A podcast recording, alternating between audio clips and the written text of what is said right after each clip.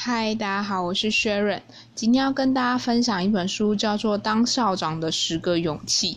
我觉得这本书真的是刚好是因为 Meta 给的恩典书籍啦。然后我觉得它很棒的是说，呃，我会说它是说是 Meta 给的恩典书籍，是因为这本书平常就不是工具书啊，我不太会看，应该这样说。但是我想跟大家分享这本书，是因为我觉得它里面的有些东西很触动我。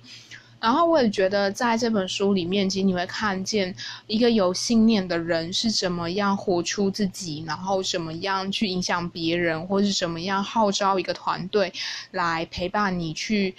做这件事情。那他也很认真的告诉大家说。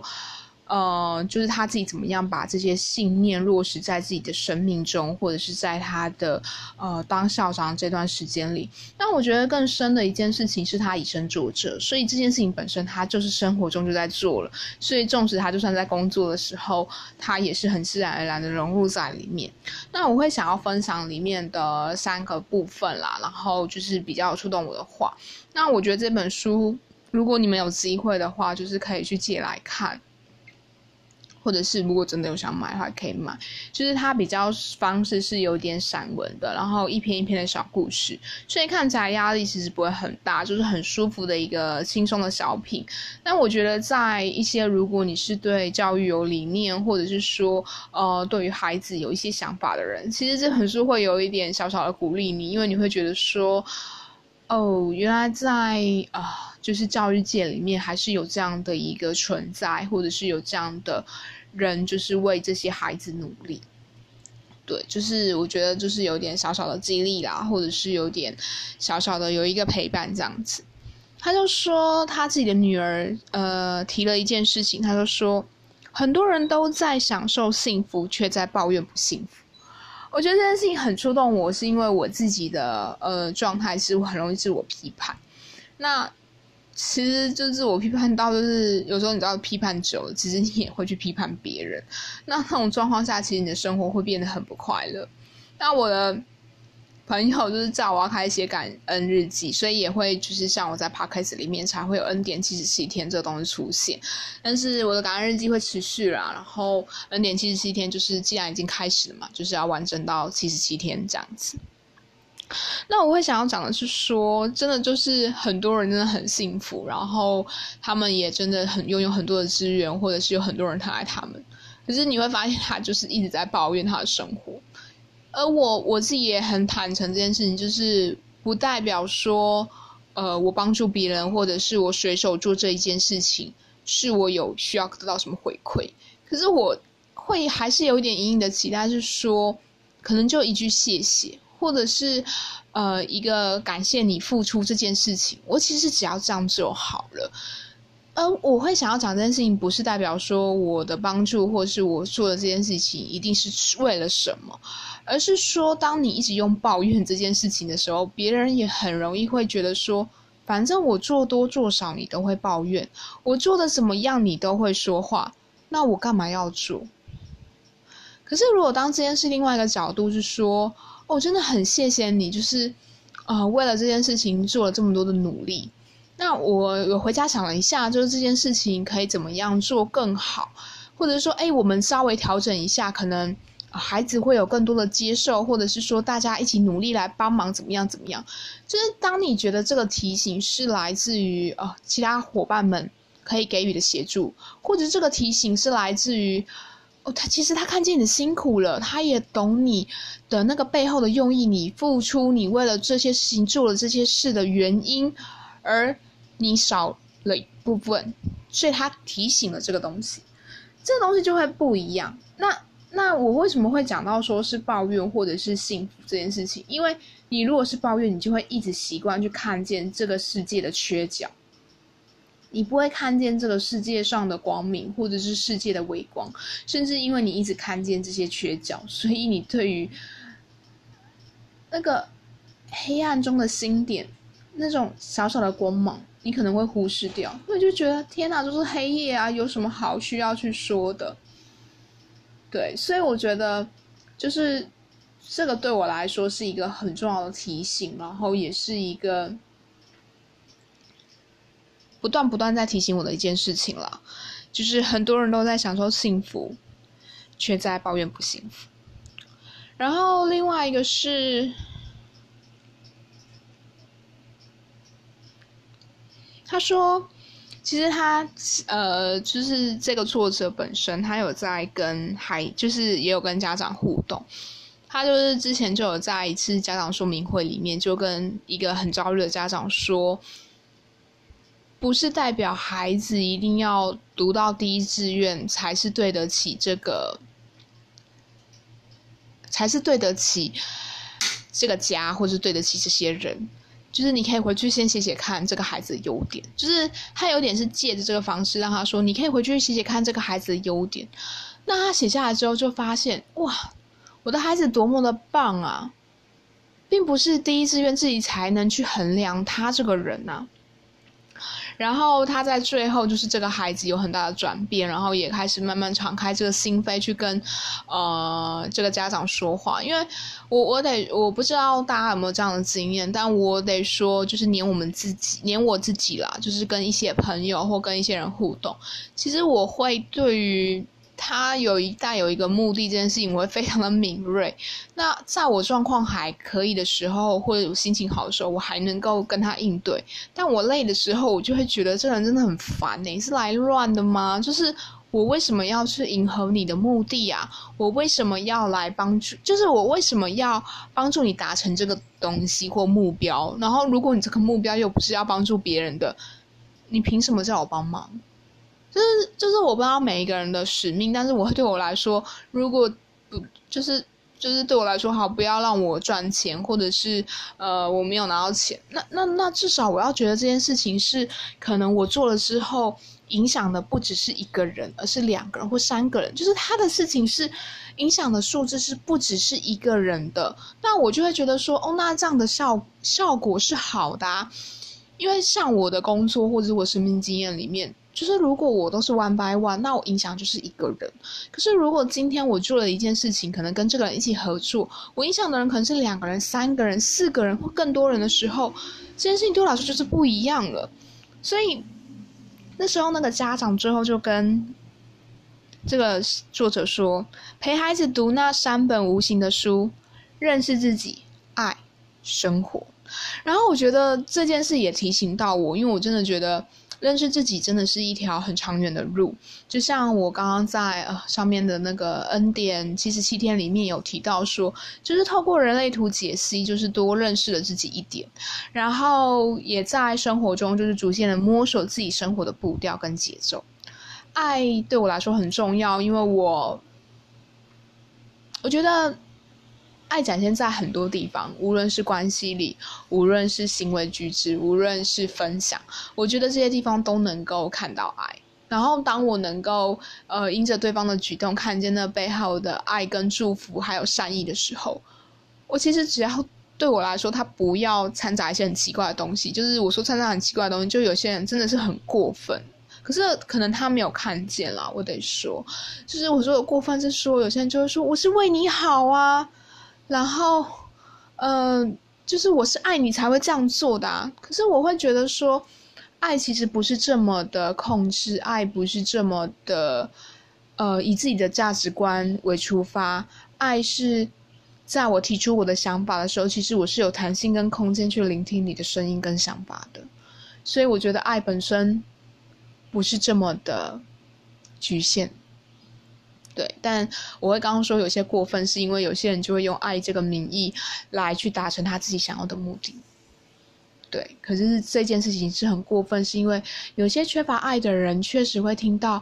哇，这个人这么的爱我，这个人因为为我好，所以做这些事情。那这些缺爱的人就会被这些打着爱名义的人所找到，然后。在一起之后，其实彼此都不快乐，因为控制到后面一定会有失控的日子，而被控制的人有一天也会有觉醒的时候。那在那个时候发生的时候，那个平衡就会打坏，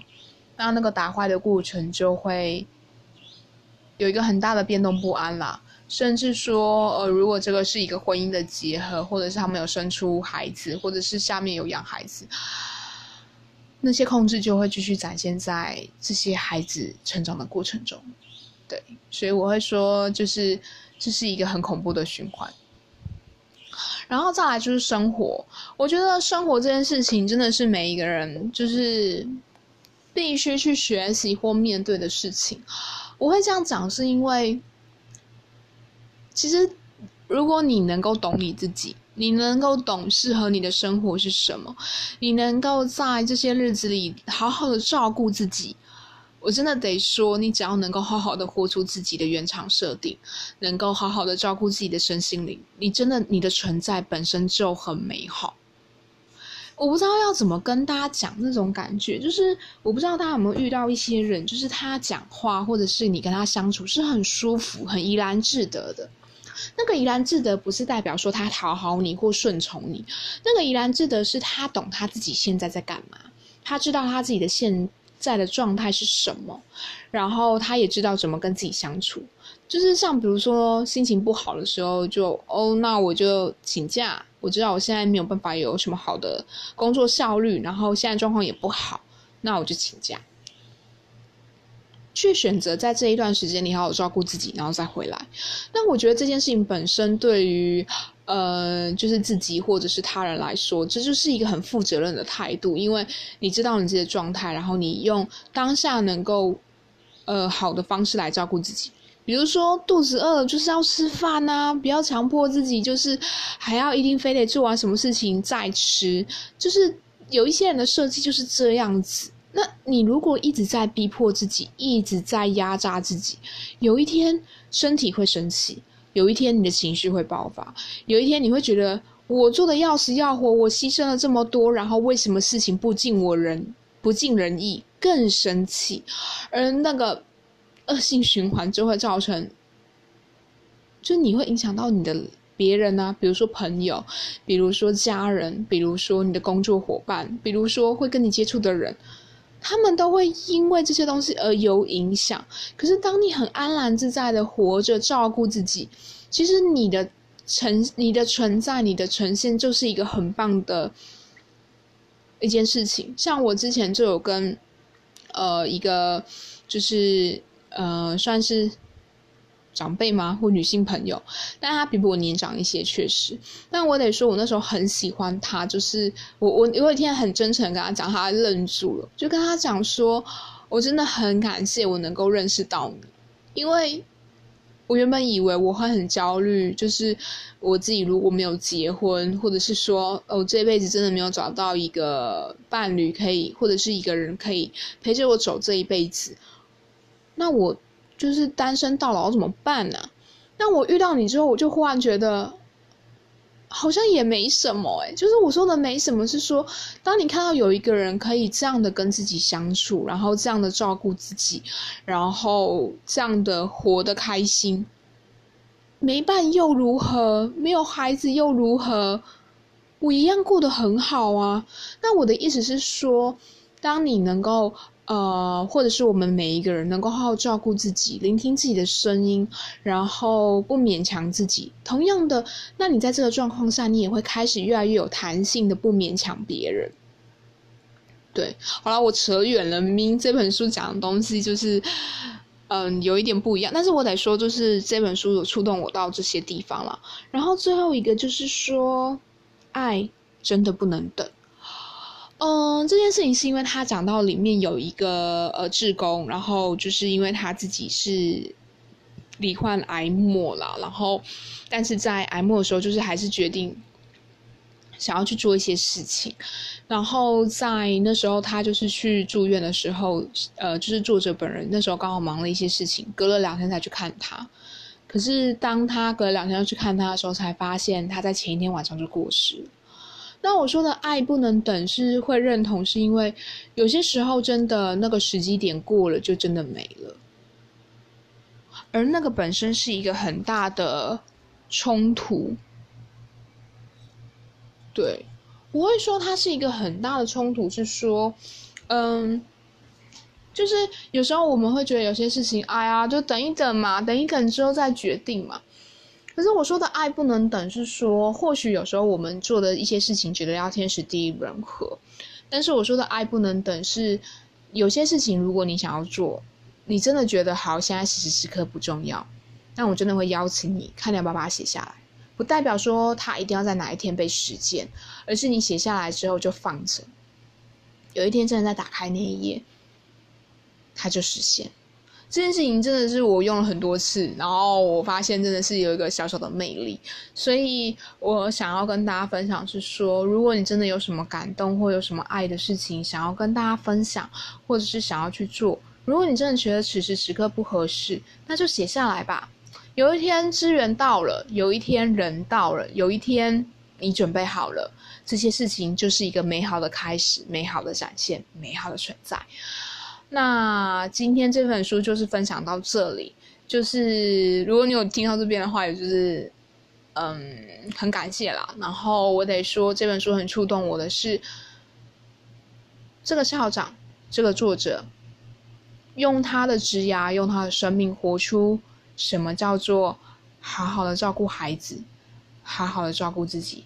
好好的将这些信念落实在生活中、生命里，也让这些信念能够陪伴这些孩子长大。那我觉得这件事很触动我，是说，当你的信念、你的想法能够分享给别人，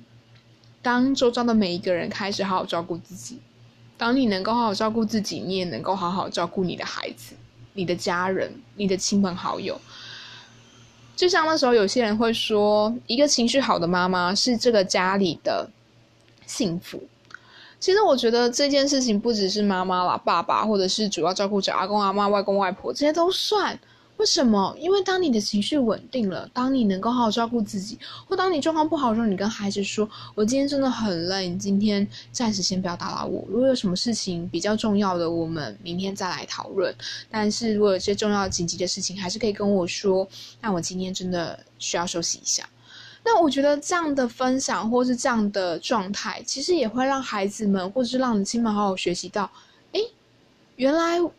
你这样做，那我代表我也可以这样子做。就是我觉得那一个方法，有时候就是人是这样子模仿跟学习的嘛。你开始尊重你的情绪，你尊重你的状态，你尊重你的身体。同样的，在你身旁的人，甚至是孩子，也会以身，就是会看见你的以身作则啊。那他就会开始去学习尊重自己的情绪，尊重自己的身体，尊重自己的状态。那我觉得，呃，这就是一个好的开始。无论这条路要走得多长、多远、多久，我觉得只要开始，你只要此时此刻开始照顾自己，那我觉得真的就很棒。因为我们真的要相信一件事情，这就是你没有好坏，勉强自己才是痛苦的开始。好了，那就预祝大家就是在，嗯。就是如果想要阅读这种温馨小品的话，我觉得可以来看看这本书，或者是如果你有一些教育理念想要看看，也可以来看看。好啦，就这样喽，大家拜拜。